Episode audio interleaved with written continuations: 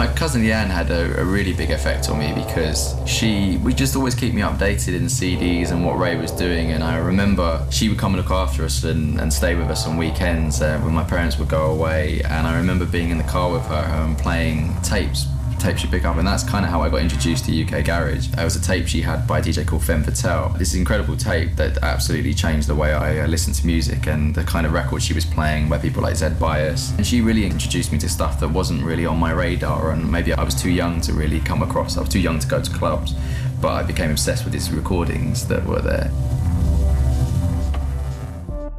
Track 17. Der Musikpodcast von Albert Koch und Christopher Hunold. Reviews, Features und die besten Tracks als Playlist.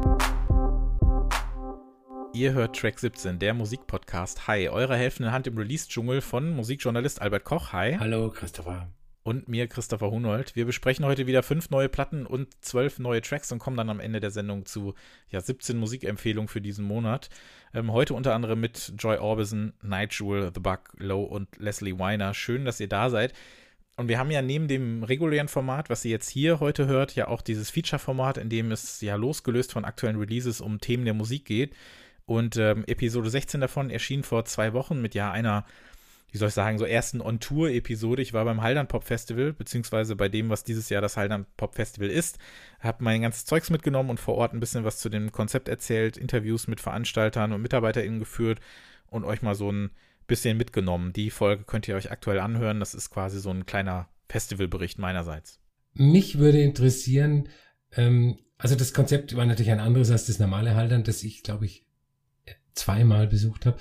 Ähm, dieses Konzept auch für Nach-Pandemie-Zeiten geeignet wäre oder ist das Quatsch? Äh, ich finde, ergänzend kann man das auf jeden Fall was diese, was diese Wanderung angeht. Also ich sag mal so, bei dem Haldern selber funktioniert es, glaube ich, gut, weil in der Umgebung ist ja noch so viel, so viel äh, Land und Wiese, was ja bislang ungenutzt äh, wurde. Das sind ja alles, äh, was diese Wanderung angeht, war, das waren ja alles neue Locations. Unter anderem diese eine äh, Rheinders-Wiese, die ja mal zu Deutschlands schönstem Bolzplatz gewählt wurde, habe ich mir sagen lassen. Und ich könnte mir durchaus vorstellen, dass man ähm, zusätzlich zumindest noch so einen Wandertag anbietet, dass man sagt, hier für ein, für ein Extra-Ticket oder sowas machen wir das noch dazu.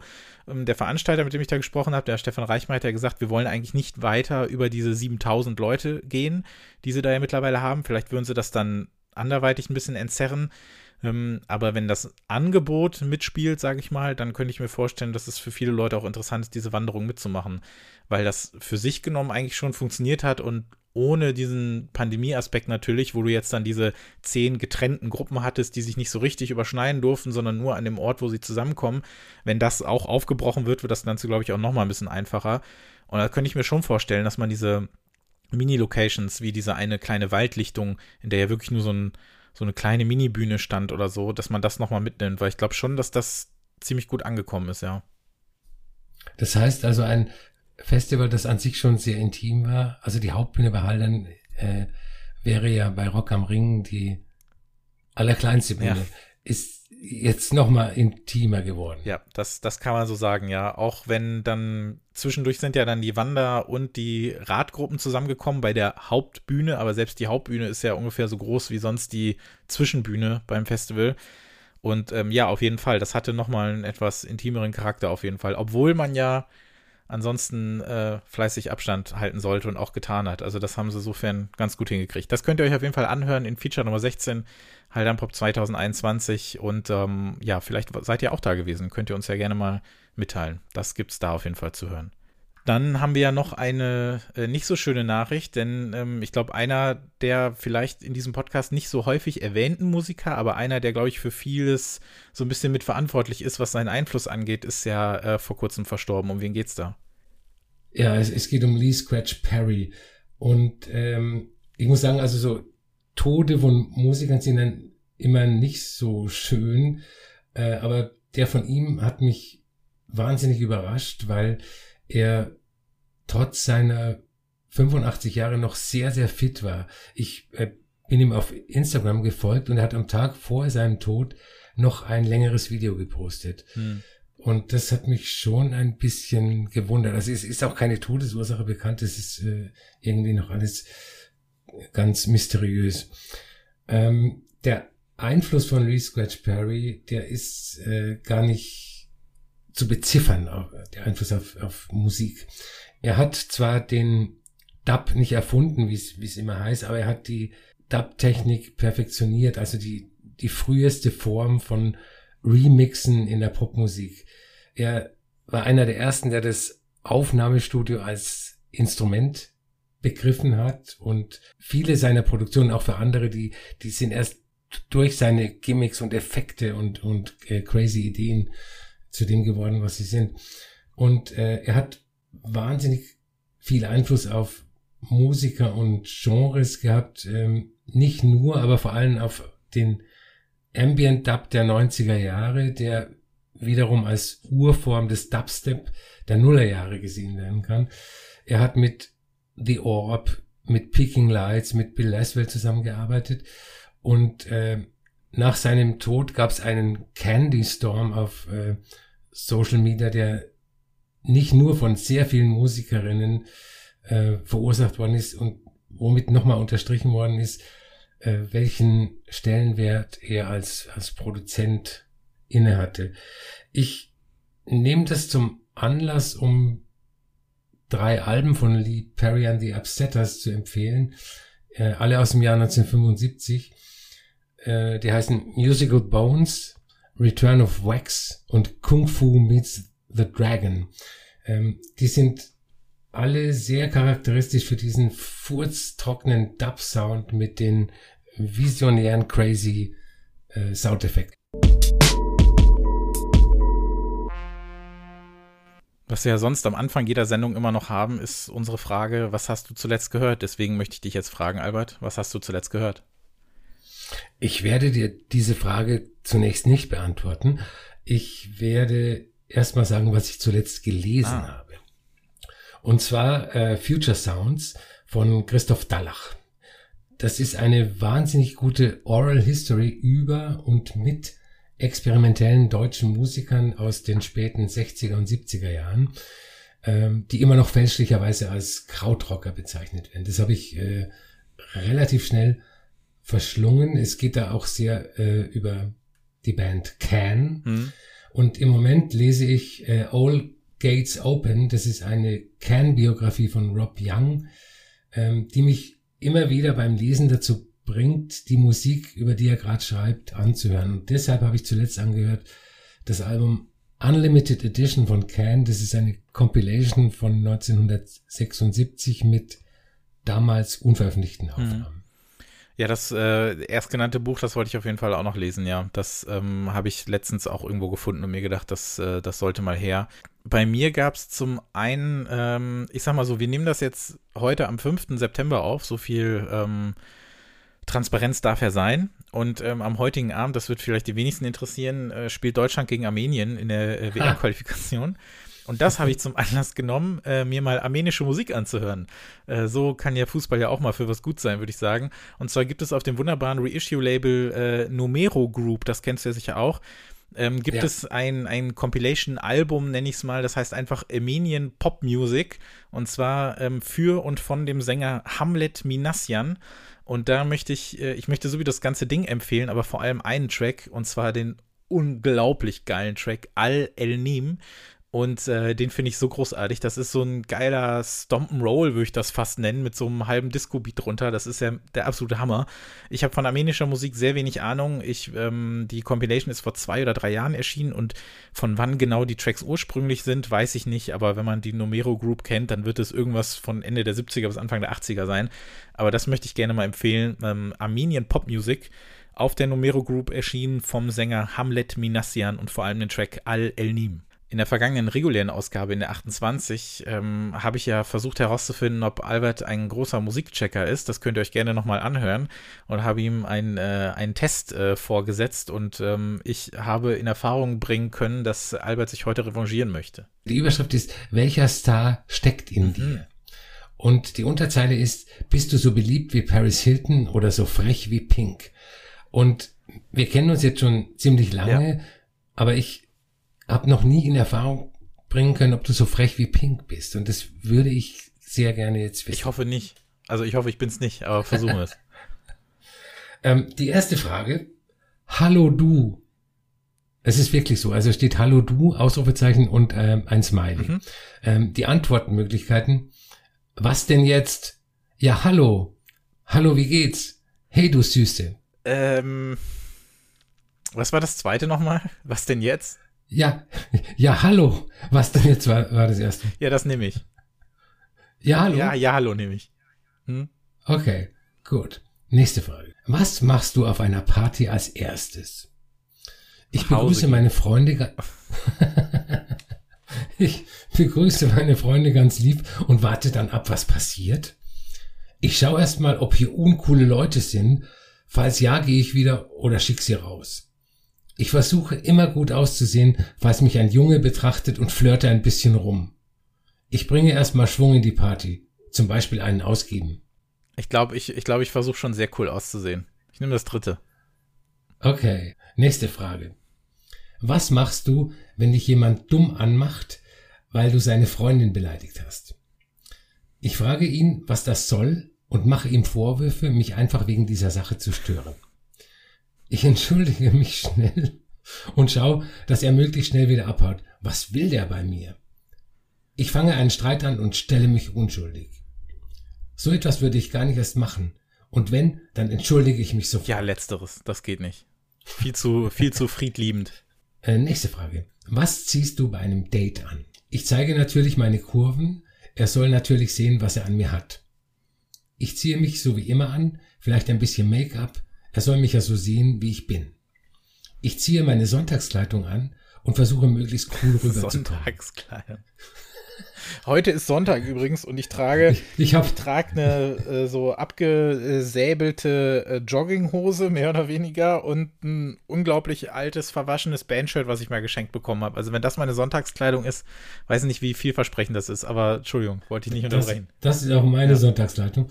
Ähm, die letzte Antwort, ich ziehe mich auffällig an, ich zeige auch gern, was ich habe. Äh, gut, ich trage ja kein, ich trage ja kein, ich trage zwar kein Make-up, allerdings würde ich trotzdem die zweite Antwort nehmen, weil ich möchte so gesehen Mhm. werden, wie ich bin, um keine bösen äh, Überraschungen äh, später aufkommen zu lassen. Das wäre mir sehr wichtig. Sehr gut. Ähm, die nächste Darf ich fragen, Frage. von wann der, Text, gehst- äh, der Test ist? Äh, der ist schon ein bisschen neuer. Der letzte war ja von 2003, glaube ich. Mhm. Ähm, der ist von 2007. Okay. Nee, das ist aber wichtig zu wissen, weil man dann ja schon erahnen kann, in welcher Phase der Karriere sich zum Beispiel Christina Aguilera befand. Richtig. Ne? Das war ja da schon, das war ja schon die spätere Phase, sag ich mal. Genau. Ähm, nächste Mhm. Frage. Du, du gehst spazieren. Pl äh, plötzlich bemerkst du zwei Leute, die sich heftig streiten. Was machst du? Ich gehe im Modelgang an ihnen vorbei. Vielleicht hören sie ja auf, ähm, vielleicht hören sie ja auf, wenn sie mich sehen. Ich bleibe kurz. Okay, okay, das hat, weil sie so fasziniert sind von meinem Gang, oder? Genau, ja. Okay. Mhm. Ähm, Ich bleibe kurz stehen und schaue, ob es was Schlimmeres ist. Sollte dies der Fall sein, versuche ich natürlich, den Streit zu schlichten. Ich würde am liebsten mitstreiten, aber ich habe Besseres zu tun. Ich schaue vielleicht mal kurz hin, aber mehr nicht. Das schaffen die schon allein. Äh, nein, auch aus, aus, aus eigener Erfahrung äh, definitiv Nummer zwei, auch wenn es jetzt nicht die Comedy-Antwort ist, aber äh, doch, ich nehme mal das zweite. Ja. Okay. Du bist in deiner Schule, Querstrich Bar, da rempelt dich ein sehr gut aussehender Typ an. Wie reagierst du? Ich mache gar nichts. Sowas kann jedem mal passieren. Wenn er sich entschuldigt, dann kann man ja auch noch ein bisschen reden. Ich tue so, als wäre, Moment jetzt, ich tue so, als wäre nichts gewesen und fange an, mit ihm zu flirten. Sollte es aber ein echt süßer Typ sein, mache ich sofort ein Date klar. Ich frage, was das soll, aber vers- versuche dabei möglichst cool zu wirken und verwickle ihn in ein Gespräch. Vielleicht wird ja mehr draus. Ich remple ihn zurück und schreie ihn an, was das soll. Solche Leute kann ich gar nicht leiden. Die können doch auch vorsichtiger sein. Man merkt schon, in welche Richtung das geht. Also ich glaube, je mehr auf Agro man getrimmt ist, desto pinkiger wird man, glaube ich, äh, in dem Test. Genau. Ähm, ich muss aber, ich, ich muss auf eins gehen, so langweilig es ist, aber ich, äh, alleine diesen ganzen konfrontativen äh, Antworten, da kriege ich schon Schweißausbrüche, wenn ich nur dran denke. Das, das halte ich alles nicht aus. Ich muss das erste nehmen. Sehr gut. Äh, vor deiner Haustür steht ein Hund, der bellt und es scheint, als hätte er sich verlaufen. Nimmst du ihn bei dir auf? Antwort eins: sehr lustig. Kann so ein Hund modeln? Ich stelle ihm Futter raus, aber mehr nicht. Der soll selber sein Herrchen finden. Aber natürlich, so ein armer Hund, vielleicht kenne ich ja sein Herrchen und habe damit was Gutes getan. Nein, ein solcher Hund könnte Tollwut haben. Außerdem kann ich Tiere nicht leiden. Das sind die Antworten. Ja, natürlich, natürlich. Also ich habe ja einen Hund und ich glaube, dass sich Otis auf jeden Fall auch freuen würde, äh, wenn ein Spielkamerad oder eine Spielkameradin am Start wäre. Also natürlich kommt der Hund hier rein, ist doch klar. Wunderbar, das freut mich. Jetzt äh, kommen wir zu den richtig ähm, harten Fragen. Was hörst du für Musik? Ant Antwort 1. Punkrock, Techno und Rock. Bushido ist auch cool. Alles, was in den Charts ist und modern. Alles, was in den Charts ist und modern. Also nicht die alten Sachen aus den Charts, sondern nur die modernen. Pussycat Dolls sind super. Pop, R&B. Also das ist eine Antwortmöglichkeit. Ähm, die letzte, Pop, Tokyo Hotel und sowas. Einfach coole Musik. Äh, dann dann äh, Pop und R&B nehme ich dann von den Sachen. Okay. Was schaust du so für Sendungen? Stars und Sternchen, Telenovelas. Ach, alles Mögliche. Am liebsten Sat 1. Am liebsten Sat 1. Ist Sat 1 denn eher so ein Pink oder ein Christina Aguilera Sender? Das muss ich vorher wissen. Das, das ist, das ist die ja. Frage. Ähm, dann äh, eine Frage, der man sehr die Zeit an, an hm. liest. Pimp My Ride. MTV ist mein Hauptsender. Und Gilmore Girls sind cool. Viva ist auch nicht schlecht. Oh, das ist schwer, weil ich bin sowohl äh, C als auch D. Also ich habe natürlich Pimp My Ride geschaut, genauso wie ich Pimp My Fahrrad geguckt habe. Und ähm, seitdem ja MTV wieder im Free TV läuft, habe ich tatsächlich schon des Öfteren mal wieder reingeguckt, zumal die ja jetzt äh, wieder mehr Musikvideos laufen lassen als damals. Äh, wenngleich sie komplett auf diesem äh, 90er Nostalgie-Ding hängen bleiben. Ich habe aber auch Gilmore Girls komplett geguckt und äh, fand das ziemlich cool. Ja, man merkt, man, Menschen sind manchmal vielschichtiger, als diese Tests es einem erlauben. Nein, nein, das kann nicht sein. das kann nicht sein. Ja, Mann, was nehme ich denn jetzt? Pimp My Ride oder Gilmore Girls? Hm. Ich glaube, wenn ich aber jetzt alleine vom Zeitfaktor gucken müsste, natürlich in Stunden umgerechnet, habe ich, glaube ich, mehr Gilmore Girls als Pimp My Ride geguckt. Deswegen nehme ich jetzt D. Aber okay. ganz, ganz knapp. So. Wo kaufst du deine Klamotten? A. Pimpke, H&M, New Yorker, coole Sachen. B. Nur Markenklamotten in Modelevels. C. Ach, in Geschäften, wo mir was gefällt.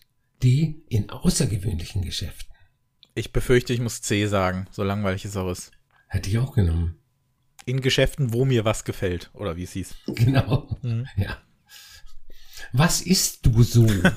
okay. Pizza, Pommes, Döner, viel Fett. B. Salat, immer worauf ich gerade Bock hab. Was ist denn das für eine Antwort? Salat also, immer worauf. ja, gut, soll man nicht hinterfragen. Äh, was bei uns auf den Tisch kommt. Und D. Diätprodukte muss ja auf meine Figur achten. Ich würde gerne D sagen, aber ich muss natürlich A sagen. Alles andere wäre eine eine Räuberpistole sondergleichen. Sehr gut. Mal ganz ehrlich, lügst du? Die Frage an sich ist schon ein Ja, ja, ich Paradox. weiß. Das ist, äh, darauf basieren viele Philosophiebücher, glaube ich. ich. Ich lüge nur, wenn die Wahrheit schadet. Lügen gehört zum Leben. Ja, natürlich. Ohne Lügen kommt man auf dieser Welt nicht weiter. Wenn ich meine Freunde vor etwas beschützen will oder die Situation anders darstellen möchte, auf jeden Fall. Wenn ich meine Freunde beschützen möchte oder die Situation anders darstellen will, also das sind ja zwei völlig unterschiedliche Sachen, aber es ist genau. eine Antwort. Okay, es ist irgendwie, im Prinzip ist es aber auch alles das Gleiche, ne? Genau. Weil keine Antwort ist ja so wirklich nein, auf keinen Fall. Mhm. Mm, ich sage, es gehört zum Leben. Das ist eine eigentlich objektive ja. Aussage, die über dich als Lügner nichts aussagt. Es sei denn, ich lüge damit. Genau. Ich, ich tue jetzt die, die Frage, ich tue die Frage, die nächste gendergerecht umswitchen. Ähm, hast du eine Freundin? Na klar, bei mir stehen die Mädchen Schlange. Auch das sind zwei Antworten. Ja, das, also das eine Antwort schließt sich nicht ein. Äh, ja, ja. Äh, nein, habe ich nicht. Meine Freundin muss cool sein, so wie ich, aber ich hatte schon einige. Crazy. Ähm, nein, zurzeit nicht, aber ich hatte schon eine. Sie war super lieb und es war eine schöne Zeit. Ja klar, damit kann man schön angeben. Ja, den natürlich. Ich frage mich nur, ähm, wie diese Antworten dann auf die Ausgangsfrage. Ich glaube, äh, darüber sind wir schon was, weit hinaus. Wer ist vom Style ein Vorbild für dich? Nelly Furtado, Lindsay Lohan, Gülcan, also Gülcan Kamps und äh, Lisa Lee oder Liza Lee, keine Ahnung, wer das sein soll. Ähm, Gülcan habe ich vor kurzem noch mal gesehen. Sie war äh, äh, prominenter Gast in einer großartigen Sat1 Spielshow, in der irgendwie Leute irgendwas mit Buchstaben machen müssen. So, ich gucke jetzt mal unter uns gerade, wer Lisa Lee ist. ich weiß es nämlich nicht. Die war erfolgreich zwischen Herbst 2006 und Frühjahr 2007. Oh, da muss ich nicht aufgepasst haben. Aber sie nahm auch 2008 am TV Total Turmspringen teil. Wer ist mein, äh, ich nehme Nelly Furtado, weil ich sie von all den genannten am coolsten finde. Gut. Und jetzt schon die letzte Frage. Die finde ich, die finde ich ganz gut. Ähm, wie fandest du diesen Test? Wie ich ihn fand, ist er denn schon zu Ende? So ein Glück. Das war eine Antwort. Mhm. Äh, zweite, war echt cool, du Süße. Dritte, Mann, stell hier nicht solche Fragen, ich will die Antwort. Und die letzte, der Test hat mir gut gefallen. Immer gerne wieder. Natürlich letzteres. Sehr gut. Und jetzt kommt die Auswertung. Du achtest auf dein Umfeld und auf dein Aussehen zugleich. Du versuchst mit keinem Streit zu haben, entschuldigst dich bei jedem, die Jungs finden dich super, du hast bestimmt viele Kumpels und Freundinnen, weil du bist eine sehr gute Freundin. Behandelst alle gleich. Deine Gleichgesichter Wolke, Nelly Furtado, Rihanna und Colleen Ulmen Fernandes. Jetzt weißt du Bescheid. Okay, jetzt weiß ich Bescheid. Das gefällt mir. Damit kann ich leben. So machen wir's. Vielen Dank für den Test. Sehr gerne. So, kommen wir jetzt zu etwas aktuellerem und zwar zu den äh, fünf Platten, die wir in dieser Ausgabe etwas ausführlicher vorstellen möchten, sowie den zwölf Songs, die zu unserer Playlist Track 17 Playlist zum Podcast gehören. Los geht's mit Still Slippin' Volume 1 von Joy Orbison und ähm, ich kann es nicht anders sagen, es besteht eine überbordend große Wertschätzung meinerseits Joy Orbison bzw. Peter O'Grady gegenüber und das habe ich glaube ich schon ein paar Mal erwähnt. O'Grady ist, ich glaube 34, ist ein britischer Produzent aus London, ähm, übrigens auch der Neffe von äh, Amut Keith, alias, äh, alias äh, Ray Keith, den man sicherlich auch noch kennt und ähm, Keith war auch dafür verantwortlich, dass äh, Orbison bzw. O'Grady schon irgendwie im Alter von 12 oder 13 äh, mit DJing angefangen hat und so ein bisschen Richtung äh, Jungle und UK Garage äh, tendierte.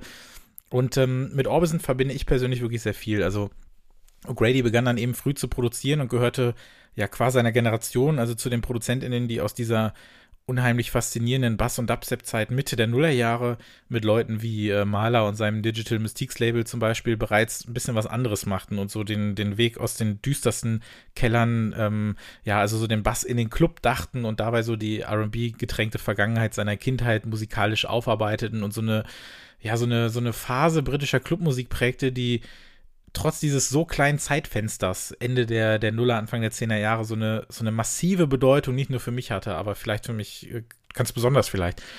Los ging es ja mit äh, Hive Mango. Das war ja so dieser Track, der 2009 alles auf den Kopf stellte.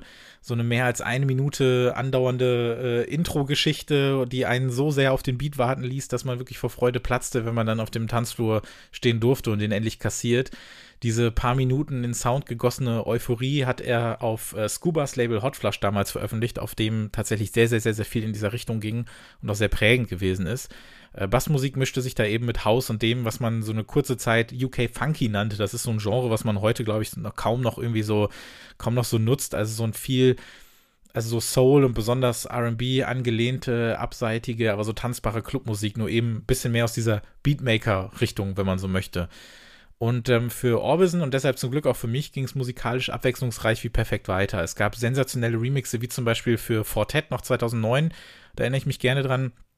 Und seine Sets und Mixes machten ihn sehr früh zu, zu so einer Art Tastemaker. Er gründete so ein eigenes Label, veröffentlichte relativ wenig, dafür aber eben herausragend. Also es gab wirklich die Zwölfer, die er rausgebracht hat, wie zum Beispiel Brooklyn Callin noch im selben Jahr und dann 2010 das wirklich umwerfende The Shrew Would Have Cushioned the Blow mit zwei der besten Tracks, die ich überhaupt besitze.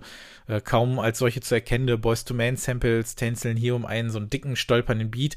Dazu gibt es natürlich, jetzt wird er als erstes erwähnt, einen achtminütigen Actress Remix. Wir erinnern uns natürlich. Yes absolutes Gold, diese Platte, absoluter Wahnsinn. Es folgte eine erste Techno-12er, seinerseits als Joy O nur noch, ebenfalls auf Hot Flush. Und dann gab es ja einen Track, auf den ich so lange gewartet habe, nämlich Sicko Cell auf äh, Swamp 81, den er damals nicht unter seinem Namen veröffentlichen durfte. So ein, so ein dirty, schmieriger, bizarrer Hit. Und ähm, ja, es gab halt viele dieser Tracks, die teilweise auch wegen ihrer nicht so clearenden Samples eben gar nicht offiziell oder eben nur als Bootleg rauskam und Sicko Cell durfte deshalb eben, wie gesagt, nicht offiziell unter Joy Orbisons Namen laufen. Über diese Zeit würde ich, glaube ich, wirklich insgesamt 20 Folgen machen. Ich finde das, ich finde das so faszinierend und das hat mir wirklich sehr, sehr, sehr viel bedeutet.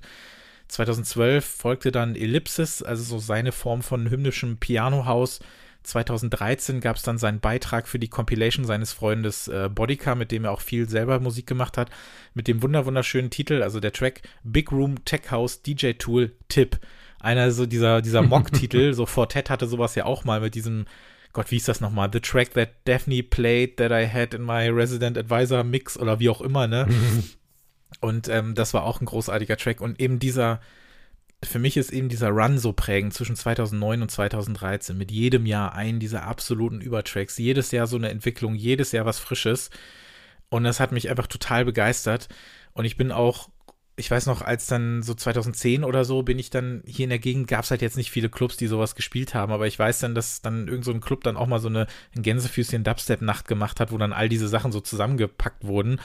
Und äh, da stand eben Joy Orbison mit auf dem Zettel und ich bin halt wirklich nur dahin gefahren, um äh, Hive Mango zu hören. Und der lief dann tatsächlich auch irgendwann und kurz danach bin ich dann auch nach Hause gefahren, weil ich wollte das einmal wenigstens im Club hören. Später in Berlin habe ich es dann auch nochmal geschafft, äh, Ellipsis im Club zu hören und das war wirklich einfach fantastisch. Und ähm, ja, es gab dann eben noch so vereinzelt ein paar Sachen, aber er hat dann ein bisschen weniger produziert, sondern eben mehr aufgelegt. Und er kam dann so 2017 zurück und hat seinen Stil dann auch so ein bisschen gewandelt. Und dann gehen wir auch so ein bisschen in die, in die heutige Richtung. Es wurde so ein bisschen schroffer, bisschen neusiger, minimalistischer, so skelettierter Haus. 2018 haben wir auch im Podcast eine 12-Inch vorgestellt, die er gemeinsam mit äh, Ben Vince, so einem Jazz-Saxophonisten, veröffentlicht hat. 2019 erschien dann Slipping, also so eine Art Vorbote für das, was wir hier heute besprechen. Und ähm, Still Slipping Volume 1 ist dann nicht unbedingt das lang erwartete Debütalbum. Er selber spricht ja von Mixtape. Und auch auf dem Album wird das ja thematisiert, dass es sich um ein Mixtape handelt. Mhm. Und es ist so eine Art Familienalbum, aber in ganz anderem Sinne. Also Orbison, der ja auch in wenigen Interviews, die er gibt, auch seit zwei Jahren eigentlich erst so richtig, er fängt ja jetzt schon an zurückzuschauen, was auch so ein bisschen verständlich ist. Weil ich meine, wenn du mit Anfang 20 Star so einer Szene gewesen bist, dann beginnt vielleicht ja, der nostalgische Blick auf das eigene Schaffen schon vielleicht mit Anfang 30 dann, ne? Als Familienmensch, der ja seine Karriere auch viel auf den Einfluss seiner Familie zurückführen kann, die er noch immer begleitet hat, dass er diese dann so stark in seine, seine Arbeit verwebt und in dieses Tape verwebt, das kommt dann auch nicht von ungefähr. Das war ja auch auf der Slippin-EP schon so, auf dem Cover war seine Großmutter zu sehen, sein Vater war mit, ähm, mit äh, Stimmsamples dort zu hören und auf diesem Tape wird das Ganze da auf die Spitze getrieben. Also seine, seine Eltern, seine Schwester, Onkel, Tanten, Cousine, alle finden quasi in Samples und Sprachnachrichten Platz auf dieser Platte. Ähm, seine Cousine, die ihn auch viel, äh, viel Musik gezeigt hat, die ist ja auf dem Cover zu sehen. Und ähm, ja, diese, diese Stimmsamples oder Sprachnachrichten, die unterbrechen sowie begleiten quasi so sanfte Bassbeats, so, ja, so warme Ortega-like IDM-Waber-Tracks, wenn man so will. Es gibt Two-Step und Garage-Schleifen und ja, auch so ein bisschen Soul wie den alten Funky-Tagen. Er selber spricht ja davon, dass er das als Soul-Album hört und, ähm, auf der Platte wird ja selbst in Form eines Samples gesagt, so ungefähr, if you change the language to mixtape, nobody cares anymore. Jetzt möchte ich aber wissen, cares du denn, Albert, was äh, Still Slipping Volume 1 angeht? Also ich beantworte die Frage jetzt mal pauschal mit Ja. Äh, ich will aber erst nochmal auf die, äh, auf das Phänomen Mixtape einkommen und auf das Zitat, was du jetzt mhm. gesagt hast. Ähm, mir ist nicht klar, was ein Mixtape im Sinne ähm, des zeitgenössischen Hip-Hop und der elektronischen Musik ist. Da gibt's auch keine Definition. Also wenn, wenn man ähm, bei Wikipedia, bei der englischen, bei die deutsche kannst du sowieso vergessen, yeah. Mixtape eingibt, dann ähm, kommt ja das klassische Mixtape. Also das, äh, die Kassette, die ich meiner Freundin vor 30 Jahren au aufgenommen habe. Also insofern ist mir nicht klar, äh, was der Unterschied zwischen einem Album und einem Mixtape ist. Aber das, das Zitat, was du genannt hast, äh, das sagt ja schön, wie, wie das draußen wahrgenommen wird. Ähm, wenn jetzt alle Leute Still Slipping Volume 1 scheiße finden würden, könnte Roy, äh, Joy, Roy, ja, Roy Orbison, genau. Und Joy Division. könnte Joy Orbison sagen, ja, ist ja nur ein Mixtape, weil er ist ja gar kein richt richtiges Album.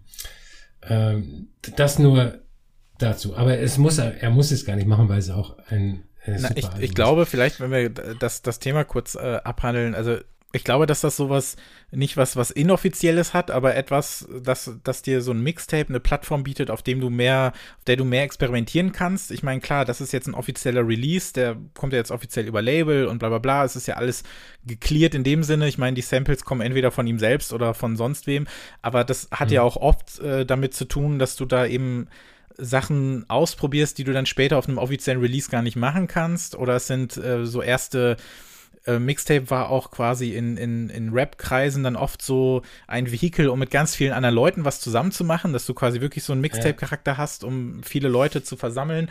Du brauchst nicht unbedingt ein, ein zusammenhängendes Thema dafür. Du kannst dich in, in allen möglichen Belangen ausprobieren. Und ähm, in dem Fall ist es so eine Mische quasi, weil dieses, dieses äh, Album, Tape, was auch immer, diese Platte, wie auch immer man das jetzt bezeichnen will, ich finde, dieser Mixtape-Charakter wird durch die Stimmen der Familienmitglieder und dadurch, wie die Beats ineinander übergehen, fast dadurch wirkt es fast so wie dieses klassische Mixtape, was man so aufgenommen hat oder wie so ein, wie so ein Set vielleicht oder so. Und mhm. da kann ich mir vorstellen, dass er sich deshalb dieser Sprache auch da so ein bisschen bedient, was das angeht. Und das Ganze dann nicht unbedingt als, als Album ansieht, was vielleicht für ihn dann eher so eine Compilation ist aus Tracks, die er mal gemacht hat oder sonst wie, sondern dass das halt so dieses, dieses eine sehr intime Thema irgendwie ist. Also was mir als erstes aufgefallen ist an dem Album, ist die Nähe zu einem anderen Album aus diesem Jahr, das ich auch sehr gut finde. Und zwar zu Sound Ancestors von Madlib aus dem Frühjahr. Die, die Nähe, die ich meine, ist nicht unbedingt stilistisch, obwohl es da auch äh, Überschneidungen gibt, sondern eher in der Wirkung und im Flow. Also Madlib samplet sich durch 50 Jahre populäre Musik, während Joy Orbison mindestens drei Jahrzehnte Dancemusik wiederherstellt, sage ich mal. Es fließen die unterschiedlichsten Stile nach und durcheinander. House, Garage, Hip-Hop, Techno, whatever. Und das alles mit so einer Leichtigkeit und Lockerheit, ähm, dass es ein Riesenspaß ist, dieses Album komplett am Stück zu hören. Noch ein äh, Albumargument. Ähm, ohne dass ich jetzt im Moment sagen könnte, welcher Track besser ist. Also mir, ich kann nicht sagen, Track 5 ist äh, Wahnsinn, Track 6 äh, geht so. Ähm, und diese Sprachsnippets von seinen Familienmitgliedern, das ist etwas, was mich an manchen Alben und an vielen Soundtracks tierisch nervt. Also am Pulp Fiction Soundtrack, du hörst einen Song, dann äh, wird über Royal with Cheese äh, geredet.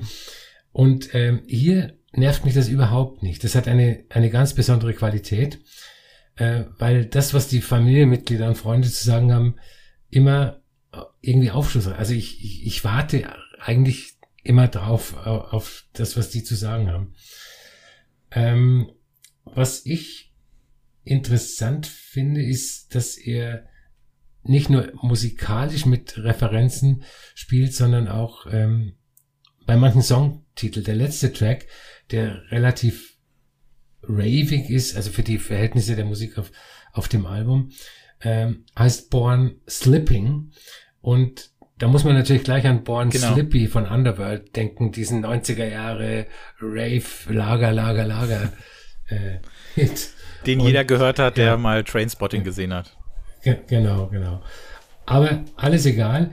Ähm, ich glaube, dass das Album oder Mixtape oder was auch immer am Ende des Jahres ziemlich weit oben in meiner Liste stehen wird die äh, Nachrichten der Familie angesprochen. Ich finde das teilweise auch so süß. Ich weiß nicht, wie ich sagen soll.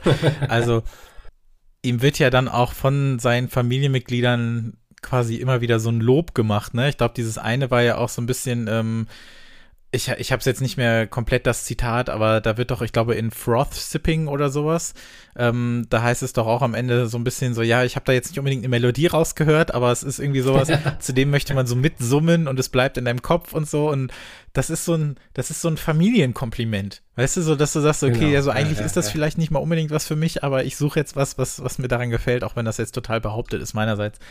Aber ich finde das teilweise wirklich schön und ich kann da total ich kann mich da total mit, total mit connecten, wie er das so gemacht hat und ich kann das auch nachvollziehen.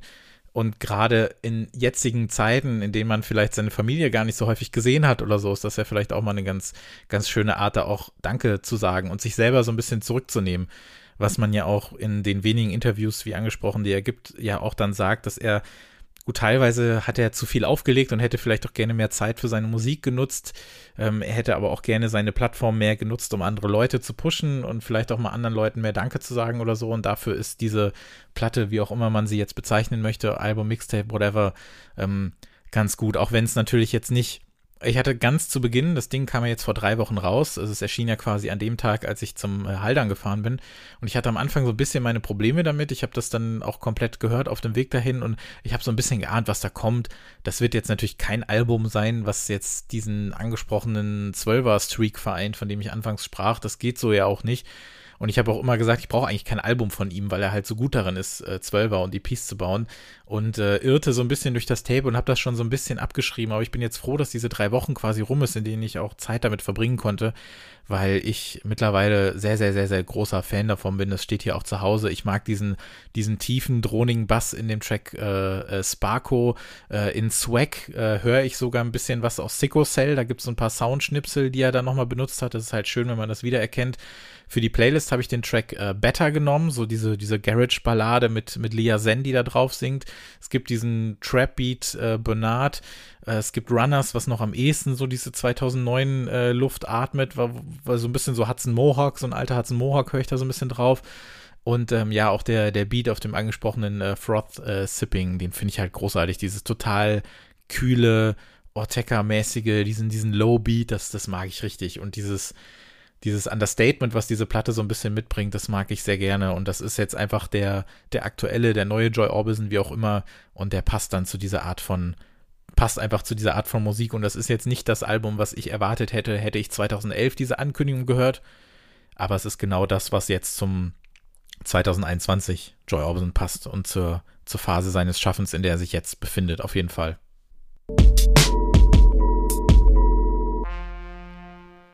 So, wir haben ja unsere Track 17 Playlist zum Podcast. Die gehört ja genauso zum Podcast wie die Alben, über die wir hier sprechen, sage ich mal, weil wir in jeder Episode dann auf 17 Musikempfehlungen kommen. Die 17 Tracks auf der Playlist bestehen dann natürlich aus fünf Tracks zu den Platten, die wir hier ausführlich besprechen. Und wir haben dann immer noch zwölf zusätzliche Songs, ähm, zu denen wir dann immer noch so ein bisschen was sagen können, die wir empfehlen möchten. Und ähm, das teilen wir jetzt mal so ein bisschen auf und werden das in der Folge innerhalb so ein bisschen äh, sprenkeln und so ein bisschen äh, zwischendurch mal erklären. Und äh, Albert, was sind denn die ersten zwei Songs oder Tracks, die du mitgebracht hast für die Playlist? Der erste ist äh, Pompeii von Manuel Tuff. Äh, wer nicht kennt, ist ein irischer Produzent, äh, wohnt mittlerweile in Berlin und hat zwei super Hausalben auf äh, dem Münchner Label Permanent Vacation veröffentlicht. Jetzt ist ein äh, drittes auf Pampa, dem Label von DJ Cozy oder DJ Kotze, erschienen. Und das ist eher enttäuschend. Also es, es plätschert mhm. so dahin. Sehe ich auch so, es ja. Ist, äh, es ist musikalisch gar nicht mal so uninteressant, aber es bekommt durch den Gesang einen unguten Pop-Touch, den ich von ihm nicht hören will. Mhm. Äh, es sind natürlich trotzdem ein, zwei gute Tracks drauf. Ich habe mich für Pompeii entschieden. Das ist eine Art äh, dekonstruierter Acid House Track. Also wenn das ganze Album so wäre, dann äh, hätte ich es heute vorgestellt. Ähm, der zweite Track heißt Chameleon und so heißt auch das ähm, neue Album von Anthony Naples, das er quasi nach Redaktionsschluss für Track 17 veröffentlicht hat. Das kam auch ähm, relativ überraschend. Das ist ein ähm, Produzent aus New York, der mit äh, Fortet assoziiert ist, der auch schon auf, auf Text Records veröffentlicht hat. Und ähm, das neue Album experimentiert ein bisschen mehr mit Sounds und ähm, dieser Titeltrack Chameleon, der ist äh, ein schöner, jazziger Shuffle House, wenn ich es mal so äh, bezeichnen darf. Mag ich auch. Ich habe mir die Platte auch angehört. Ich bin bei Naples nicht immer up to date, aber zumindest eine der früheren EPs, El Portal aus 2013, da habe ich mich nochmal dran mhm. erinnert, die fand ich richtig, richtig gut. Und auch äh, Buddy Pill, das war, glaube ich, sein erstes Album 2015, das habe ich sehr gerne gehört. Und auch die neue hat mir spontan wirklich gut gefallen. Also das ist ein, ein guter Tipp nochmal, dass wir das hier nochmal haben. Und wer jetzt auch noch mal eine neue EP rausbringt, ist Machine Drum. Der hat ja im vergangenen Jahr, hat ja, Machine Drum ist ja, ja Drum and Bass, Rave-Künstler, wie man so möchte, ein Teil von Sepulcure hat ja damals auch so ein bisschen in diesem äh, Dubstep-Hype mitgemacht und gerade das erste Machine Drum-Album äh, fand ich sensationell, das zweite war auch noch ziemlich gut. Dann ging es in eine ganz, ganz finstere Richtung, aber ich muss sagen, die Platte aus dem vergangenen Jahr hat mir wieder gut gefallen und jetzt folgt noch eine, ich glaube, sechs-Track-EP und ähm, gerade der Track Only One mit äh, Angelica Bass am äh, Mikro macht total viel Spaß. Ist so ein verspielter Drum and Bass Pop Track, den ich gerade sehr gerne höre und den möchte ich stellvertretend für die EP einmal empfehlen. Und dann haben wir noch äh, Podcast Favorite Kate NV, die dieser Tage ja quasi die äh, Instrumentalversion ihres herausragenden Room for the Moon veröffentlicht. Das war ja letztes Jahr auf jeden Fall mein Album des Jahres und da könnt ihr euch gerne auch die Podcast Folge dazu nochmal anhören.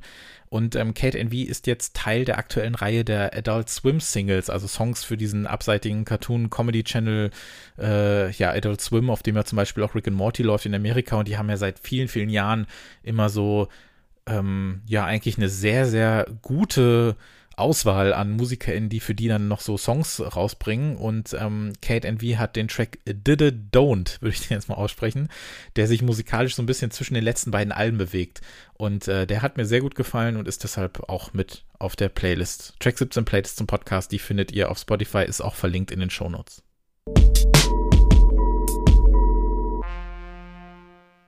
Kommen wir jetzt zu Ramona González die unter ihrem äh, Künstlernamen Night Jewel äh, besser bekannt ist.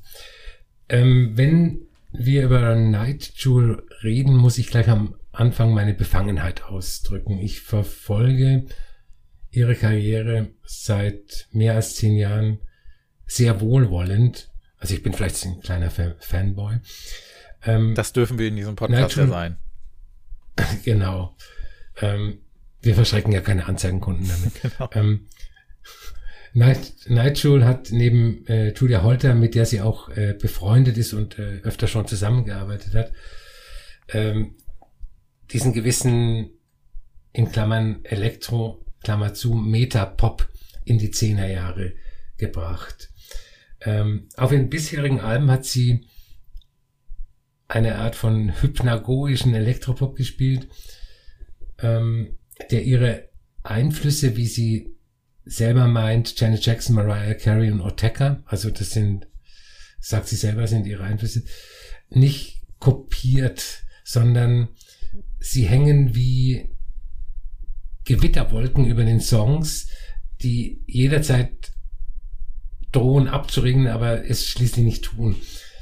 Ähm, vor ein paar Jahren hat Nigel dann verkündet, dass sie das Projekt erstmal auf Eis legt, weil sie ihre Doktorarbeit in Musikwissenschaften ähm, schreiben wollte.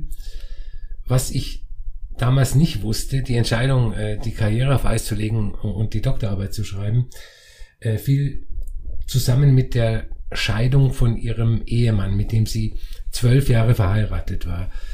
Ihr Mann war der Produzent Cole MGN, der eine ziemlich große Nummer ist, mir bis jetzt allerdings nichts gesagt hat.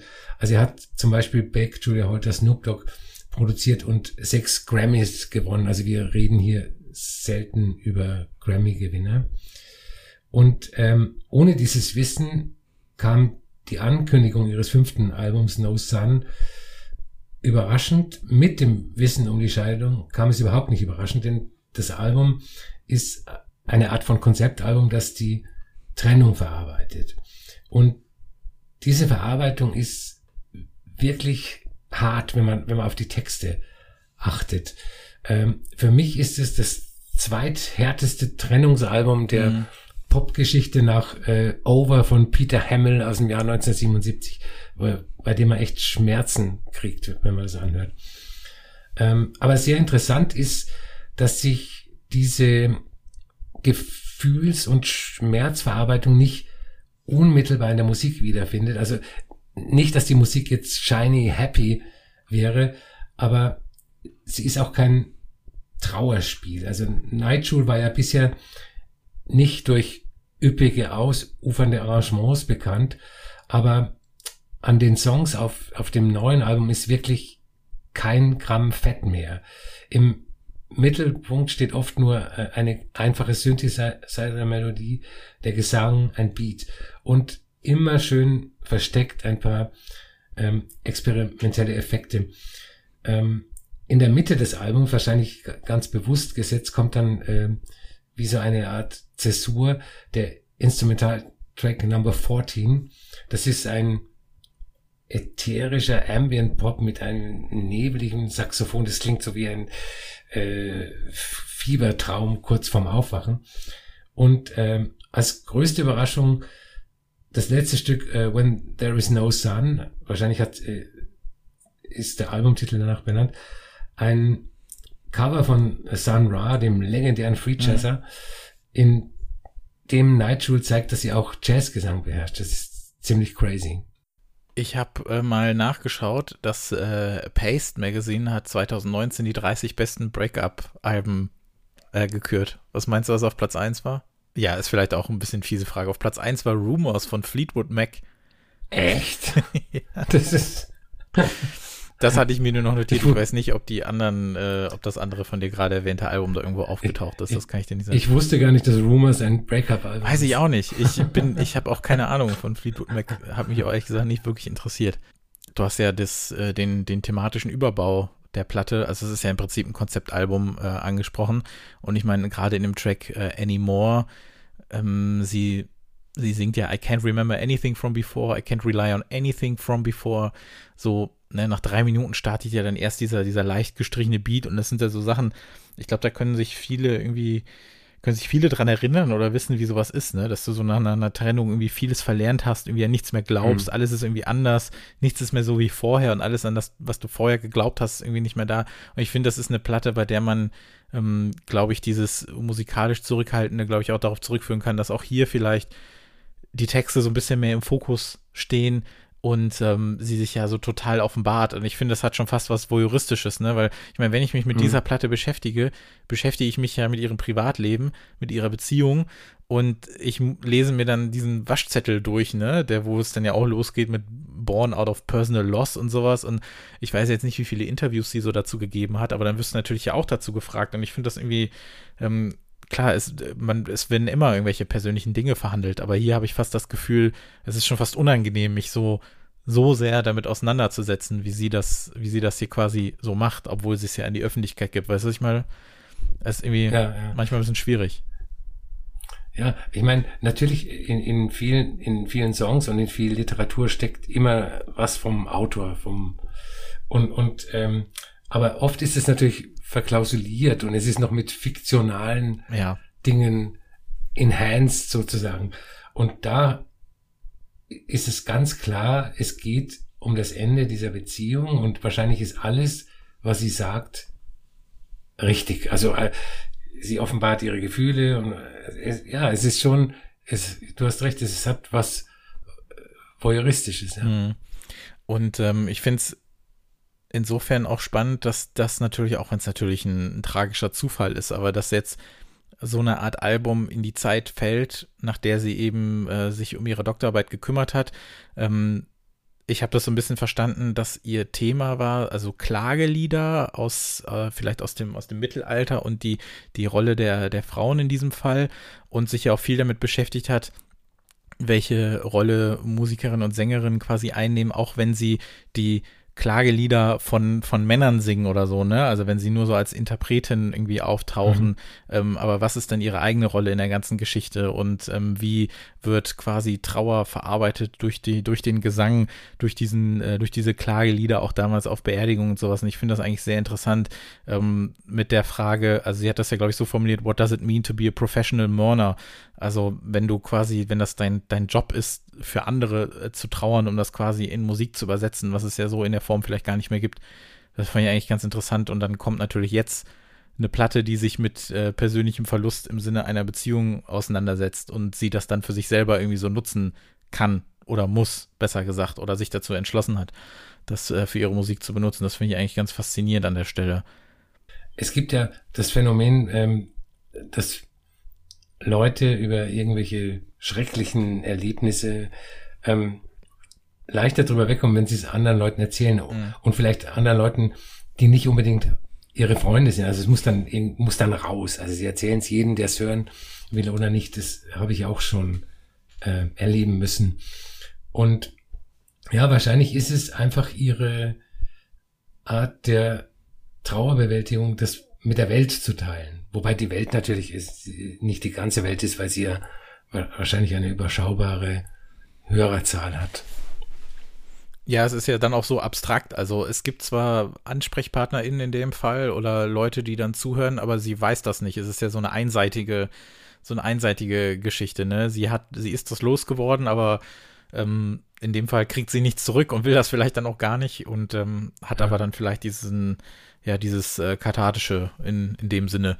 Ähm, mir hat es auf jeden Fall sehr gut gefallen, wenngleich ich musikalisch dann bei diesen discoiden, elektropopigeren Sachen und früher ein bisschen mehr zu Hause bin. Ähm, Want You Back ist, glaube ich, so ein ganz alter Song auf einer ihrer ersten mhm. EPs, den, den mag ich nach wie vor sehr, sehr gerne. Und das, was sie mit Oma S gemacht hat, Skytrain hieß dieser eine Track, ja, ja, den finde ich fantastisch. Der kam ja auch äh, vor vier Jahren quasi raus und ihr letztes Album, ähm, um selber nochmal in Nostalgie äh, zu schwimmen, äh, hast du in unserer allerersten Ausgabe vorgestellt, mhm. 2017. Ja.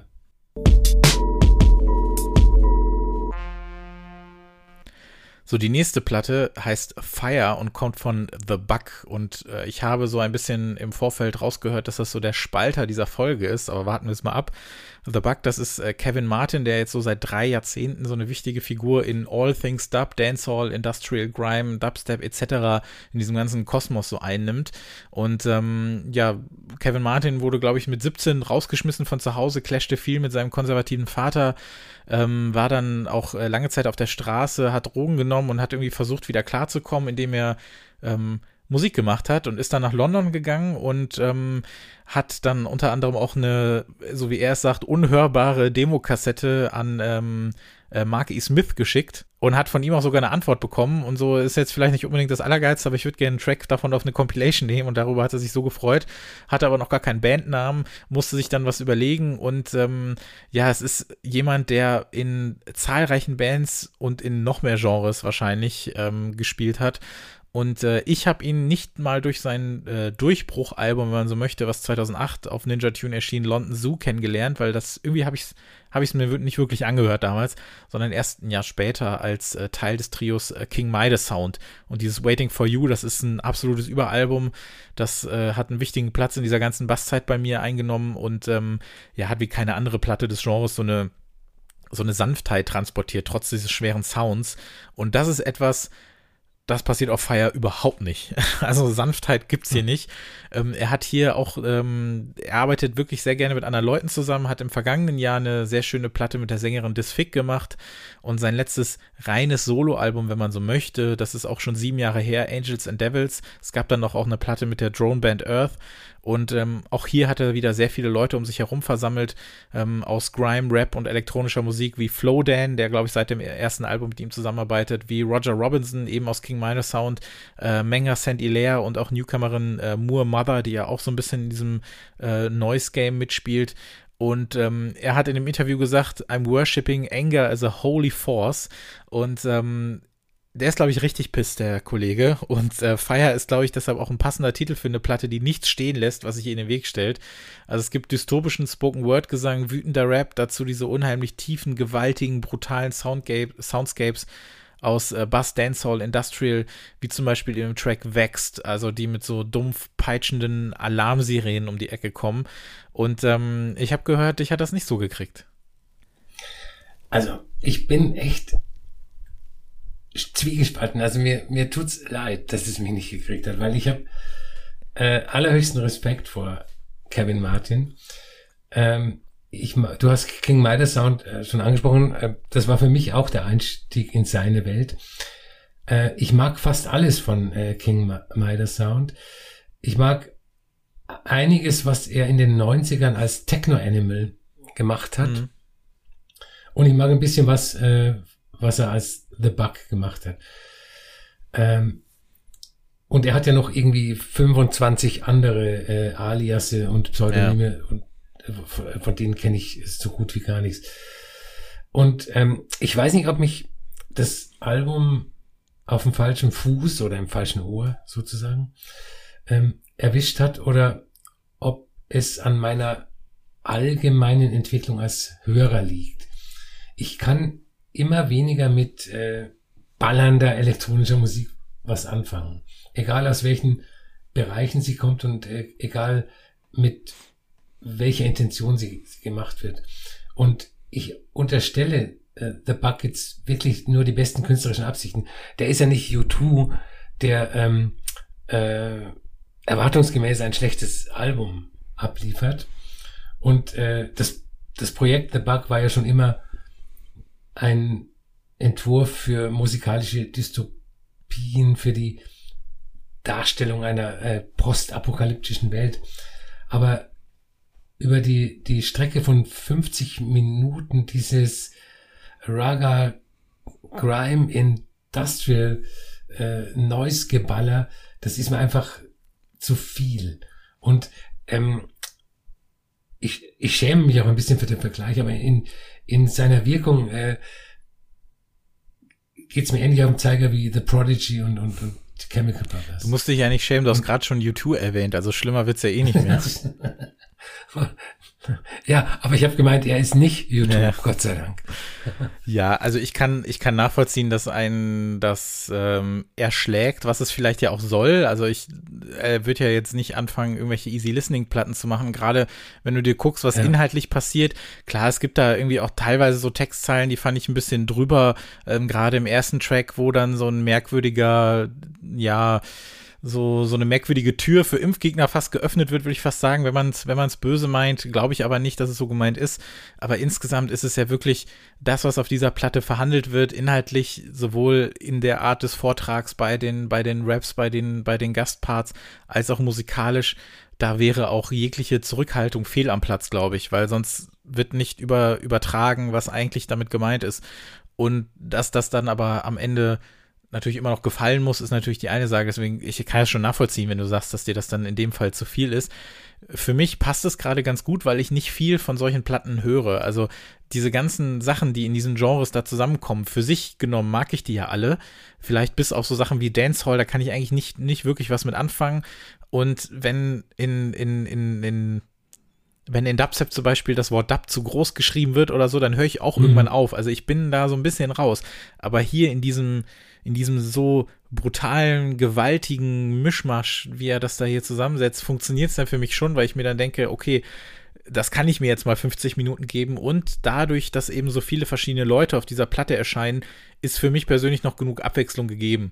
Und dann finde ich es noch okay. Und dann, dann lege ich mich in diese Dystopie rein, auch als jemand, der natürlich dieser Dystopie jederzeit entfliehen kann, weil das nicht unbedingt meine Lebensrealität ist. So viel muss dann auch gesagt sein, dass ähm, ich kann das Ganze so ein bisschen als Gast auch betreten und wieder verlassen.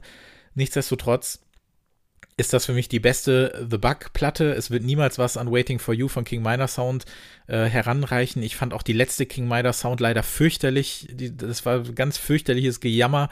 Habe ich, hab ich kaum ausgehalten, ehrlich gesagt. Ähm, ich hoffe, irgendwann kommt noch, mal kommt noch mal was in der Richtung, was mir wirklich gefallen würde. Aber ähm, was jetzt The Bug angeht, äh, London Zoo ist mir dann auch später erst so ein bisschen wirklich vorgekommen, höre ich aber auch selten. Ich fand dieses Angels and Devils habe ich nicht so sehr gemocht. aber hier hat das für mich funktioniert und ich glaube, ich würde dann in Zukunft auf das hier zurückgreifen, wenn ich was aus der Art brauche. Gerade auch, weil ich ähm, Flowdan tatsächlich mag, auch als, als, als MC, als Rapper. Also das gefällt mir sehr gut.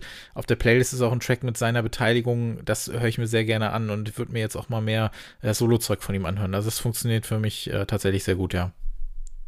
Ähm, wie gesagt, ich bin selber mit mir nicht zufrieden, dass ich es nicht mag, weil ich es eigentlich mögen will. Und ich hab's mir aber noch auf Wiedervorlage gelegt. Ich werde es, ich werde es nicht jetzt vergessen und nie mehr anhören.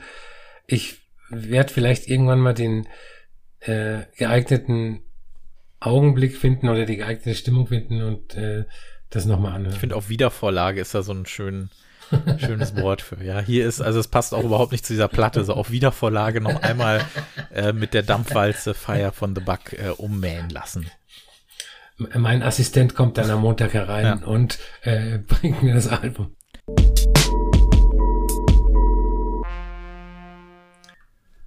Wir kommen zu den nächsten äh, Tracks unserer Playlist. Ähm, der erste wird schon mal wieder schwierig mit dem Namen. Ist von einer äh, Komponistin aus New York. Äh, ich nenne sie jetzt mal Rajika Nayar und äh, der heißt Whateverness. Ähm, zu meiner großen Schande hat äh, Rashika Nayar äh, Anfang des Jahres ihr erstes Album rausgebracht, das ähm, irgendwie überall groß abgefeiert wurde. Ich habe davon überhaupt nichts mitgekriegt, was ähm, natürlich nicht sein darf. Und äh, jetzt hat sie eine EP rausgebracht, die heißt Our Hands Against the Dark. Und ähm, das sind so elektronisch manipulierte Gitarren Stücke, also ein bisschen, bisschen äh, Gitarren-Tracks zwischen Folk und Avantgarde und mit schöner Ambience äh, versehen. Ähm, der zweite Track ist Promises von Cleo Soul. Ähm, wir kennen die Sängerin aus dem Umfeld der geheimnisvollen englischen Band Salt und sie hat auch relativ überraschend äh, ein neues Album veröffentlicht, das heißt Mother und ähm, ich habe Promises deswegen ausgewählt, weil es der Sade-hafteste Song auf dem ganzen Album ist. Ist auch mein Lieblingssong der Platte. Ich bin damit insgesamt nicht so warm geworden, aber den mag ich tatsächlich sehr gerne. Der hat es äh, definitiv verdient, mit am Start zu sein. Und das äh, Naja-Album erschien ja wieder auf Revenge International, also eher so ein Label, was wir ja, was wir ja sehr mhm. schätzen hier.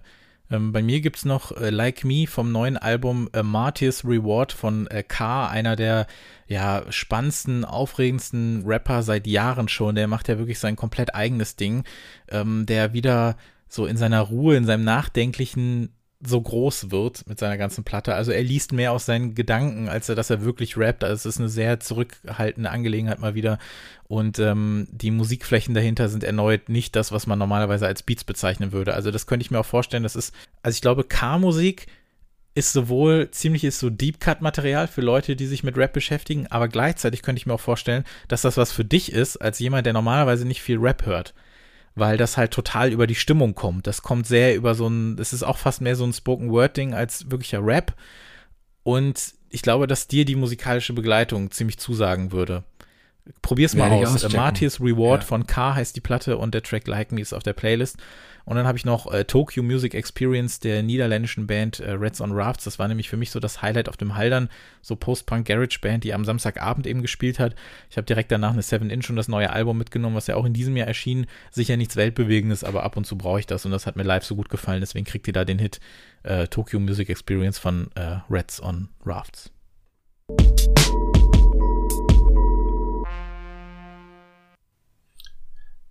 Das nächste Album hat einen Titel, der könnte durchaus eine Frage sein aus dem Persönlichkeitstest von vorhin. Das heißt, hey, what? Aber Spaß beiseite. Gott, jetzt habe ich einen äh, furchtbaren Ohrwurm von diesem So What von Pink wieder. Das darfst du mir doch nicht antun. Nicht, wenn wir über Low sprechen. Tut, mir leid. Äh, ja, genau. Wir reden über Low. Ähm, eine Band, die seit äh, 1993 besteht. Ähm, im Kern ist es das Ehepaar Alan Sparhawk, Sänger, Gitarrist und Mimi Parker, Gesang und Schlagzeug. Äh, und alle paar Jahre wechseln die Bassisten. Äh, Low gelten, was sie natürlich vehement abstreiten, als Pioniere des Slowcore oder Sadcore, der in der ersten Hälfte der 90er eine wunderbare Alternative zum damaligen Indie-Mainstream gewesen ist zu Bands wie Rage Against the Machine, ähm, bei denen alles ziemlich laut und brutal und hektisch sein musste. Slowcore ähm, hat seine Wurzeln im Folk, ist aber sehr, sehr langsam gespielt und sehr minimalistisch instrumentiert und äh, mit existenzialistischen Texten versehen. Ähm, die Band Low hat sich im Lauf der Jahrzehnte weiterentwickelt von diesem Slowcore, zu dem sie ja nicht gehören wollten und ähm, immer ein bisschen mehr Ambience in, in ihre Musik gebracht. Äh, ich kann da die rein instrumentale EP The Exit Papers aus dem Jahr 2000 empfehlen. Äh, die ist sehr experimentell, fast schon ein Ambient Folk Album, wenn es sowas gibt. Ähm, ich empfehle aber auch das Album The Great Destroyer aus dem Jahr 2005, das bei Diskussionen über den Indie-Jahrgang 2005 immer gern ausgelassen wird, obwohl es vielleicht sogar das letztgültige Indie-Album der Nullerjahre ist. Das ist hervorragend. Ähm, 2007 haben Low dann äh, mit dem Album Drums and Guns die vorhin angesprochene Ambience in die Songform gebracht und seither nicht mehr rausgelassen. Und jetzt komme ich endlich zu Hey What, ähm, nicht von Pink, dem 13. Album in 27 Jahren Bandgeschichte. Ähm, ein Markenzeichen der Band ist der zweistimmige Harmoniegesang, der oft etwas Verzweifeltes, aber auch Hymnisches an sich hat, fast schon was Sakrales, Gospeliges. Das gibt's ja auch, aber die ähm, vordergründige Schönheit, die dieser Gesang erzeugt, die wird immer mal wieder äh, mit Verzerrungen konter konterkariert. Das heißt, nicht einzelne Instrumente sind verzerrt, sondern die ganze Aufnahme. Bei manchen Songs ähm, ist der Gesang wirklich krass übersteuert, so dass jedem Toningenieur ähm, mhm. die Pfeife aus dem Mund fallen müsste, sofern er Pfeifenraucher ist. Ähm, manchmal klingt das nicht mehr minimalistisch, eher im Gegenteil. Bei anderen Songs, äh, Don't Walk Away zum Beispiel, den ich für die Playlist ausgesucht habe, wird der Gesang nur so von Ambient Soundscapes begleitet. Was ich an der Band sehr mag, ist, dass sie sich musikalisch nie eindeutig positioniert hat, was ihnen natürlich dann in ihrer Musik maximale Freiheit verschafft. Und ähm, dass sie wahrscheinlich auch genau aus diesem Grund nach fast 30 Jahren immer noch keine langweilige Musik machen. Für mich ist ja das 13. Album, du hast es ja gesagt, ist ja eigentlich eher so mein, mein zweites, wenn man so will. Ich habe sie erst richtig mit diesem viel gepriesenen Vorgänger kennengelernt, der ja aus dieser alten Formel ja nochmal sowas eben so drohnig Verfremdetes irgendwie gemacht hat. Und ähm, es wirkte dann ja so, wie man liest, wirkte ja so, dass eben mit dieser letzten Platte nochmal was Neues in ihre Diskografie gekommen ist und vielleicht war das dann so ein richtiger Einstieg. Und ich mag das, dass der ähm, Produzent, glaube BJ Burton heißt er, dass der auch mhm. mit äh, Charlie XCX zusammenarbeitet, die ja auch quasi in, in ihrer doch sehr strahlenden Popmusik oder so ja so viel Noise mittlerweile drin hat und jetzt muss ich die ganze Zeit mir vorstellen, wie das wohl klingen würde, wenn Low und Charlie XCX zusammen Track machen würden. Ich kann mir das ehrlich gesagt sogar ziemlich gut vorstellen. Ja. Ähm, solange er, solange sie nicht mit Bonnie Ware zusammenarbeiten oder so, aber mit dem arbeitet er wohl auch und äh, den komme ich so gar nicht klar. Ähm, ich mag das, dass hier die Vocals eigentlich so cleaner und klarer vielleicht nochmal an sich daherkommen, aber sich dann diese, diese schleifen, dreckigen Noise-Wände dahinter erheben und die Stimmen dann genau in den richtigen Momenten irgendwie so zersägen.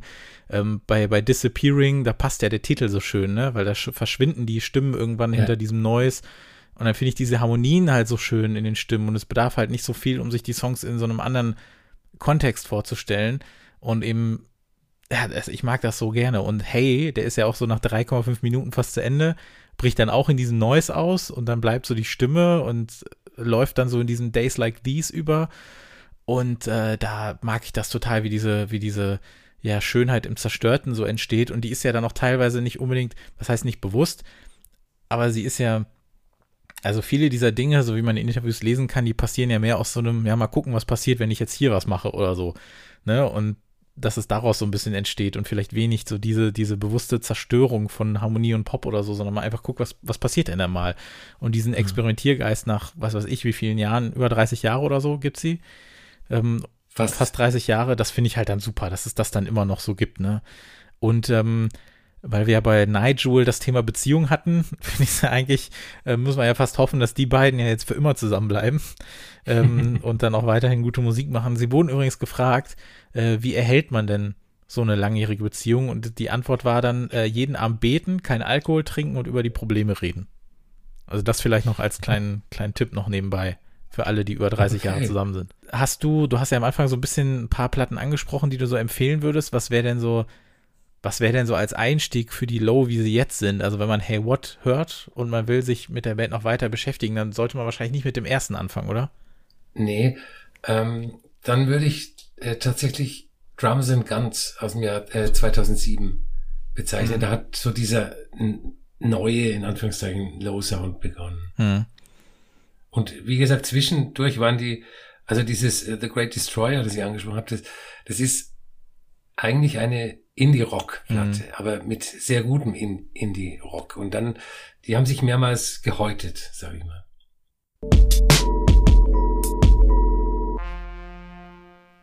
Die letzte Platte ist ähm, kein aktuelles Album, aber ein Release aus diesem Jahr. Es handelt sich um so eine Art Retrospektive oder Compilation, wenn man so will. Und zwar heißt sie When I Hit You, You'll Feel It und ist äh, von mit über Leslie Weiner, wenn man so möchte, und ähm, besteht eben aus musikalischen Werken und Beteiligung der ja, multidisziplinären Künstlerin Leslie Weiner, die heute in Paris lebt und irgendwie auch nicht glauben will, dass sich äh, jemand für ihre Musik interessiert, weil sie beteuert, dass das auch damals niemand gemacht hat. Und ich kann mir sogar vorstellen, dass es heute mehr Interesse an der Musik gibt als damals, eben weil das kaum jemand irgendwie hat hören können, was sie äh, damals irgendwie auf die Beine gestellt hat und auch nicht mal unter ihrem eigenen Namen veröffentlicht hat, sondern glaube ich nur unter diesem äh, Copyright C-Buchstaben oder so. Ich weiß nicht, wie man das nennt, aber du weißt, glaube ich, was ich meine.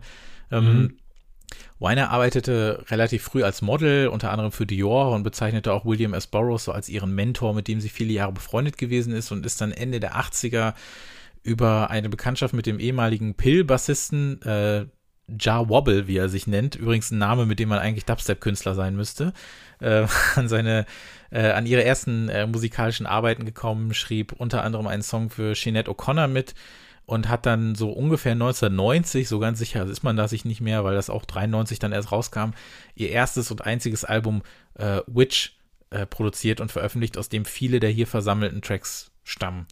Und bezeichnet wurde sie schon damals so ein bisschen, ja, ich glaube, es ist eher positiv geneigt, aber es klingt manchmal so ein bisschen abschätzig als Grandmother of Trip Hop, weil sie so viele der musikalischen Eigenheiten des Genres auch aufgrund ihres, ja, so betont kühlen Spoken Word Einsatzes so früh vereint hat und die Musik ist auch ganz klar der Zeit zuzuordnen. Also diese, diese schaffelnden Dance Hop Beats, wie zum Beispiel in Tree, passt halt total in diese frühen 90er Jahre dazu diese von ihr vorgetragene Poesie, die so kaum lauter ausgesprochen werden soll als notwendig, die macht so ein bisschen ihr Übriges. Und auch wenn die Compilation insgesamt, also auch wenn mich lange nicht jeder Track überzeugt, es gibt zum Beispiel was aus ihrem Projekt Purity Supreme, heißt es glaube ich, in dem die 2011 noch beteiligt war, das finde ich überhaupt nicht gut, das hat so, äh, Duna Head heißt glaube ich der Track, das hat so ein bisschen so Jeans-Werbung, Country-mäßiges in sich, da bin ich raus, aber bei den Sachen, die aus dieser Witch-Richtung kommen, ähm, bin ich total dabei, weil ich das so als äh,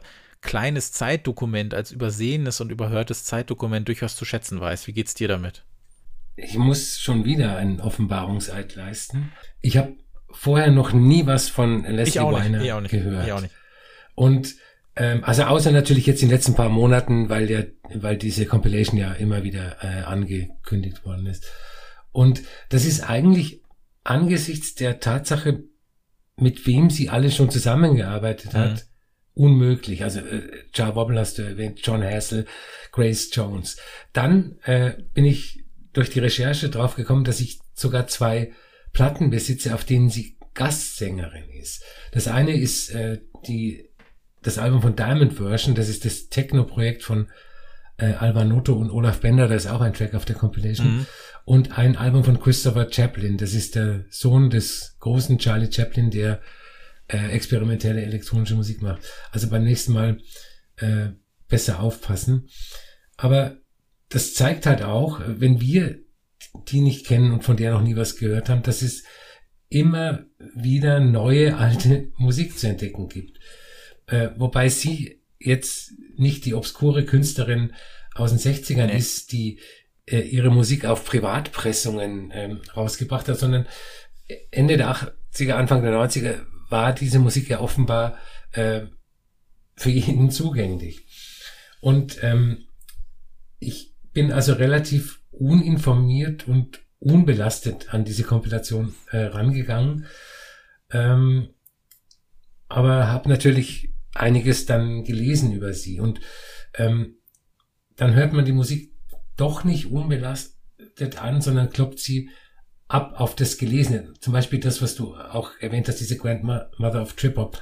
Und es stimmt ja wirklich bei, bei einigen Tracks, ähm, dass die wie eine Vorform von Trip Hop klingen mit diesen verrauchten Beats und, und, und dem, dem Sprechgesang. Ähm, und die Tatsache, dass die Songs auch aus verschiedenen Jahrzehnten stammen und mit den unterschiedlichsten KünstlerInnen aufgenommen wurden, trägt natürlich dazu bei, dass das kein Album-Album ist, also ein Album, was man hört, äh, aus, das aus einem Guss gemacht ist. Es zeigt aber auch, dass äh, Leslie Weiner relativ wandelbar ist und äh, ihre Stimme auch in den unterschiedlichsten Kontexten funktioniert, auch, auch außerhalb dieses Proto-Trip-Hop. Ähm, zum Beispiel äh, in Hold on Postcards, der äh, eher so ein Woodville-artiger Novelty-Song ist, oder in, äh, in dem dubbigen He Was, oder wie schon gesagt in äh, This Blank Action, diesem relativ zurückgenommenen Techno-Track von Diamond Version. Also für mich eine äh, große Entdeckung. Ja, ich bin ich muss sagen, dass ich tatsächlich alles, was außerhalb dieser, dieser Blase, dieser früh Trip-Hop-mäßigen Anfang der 90er auf ihrem Album Witch, wie auch immer Sachen, ähm, alles, was darüber hinauskam, ich mag diesen Diamond Version Track, da bin ich, bin ich leider raus, das ist auch nicht so unbedingt meins. Ich mag aber diesen Woodshedded mit äh, J-Glass Dubs, das finde ich ganz cool.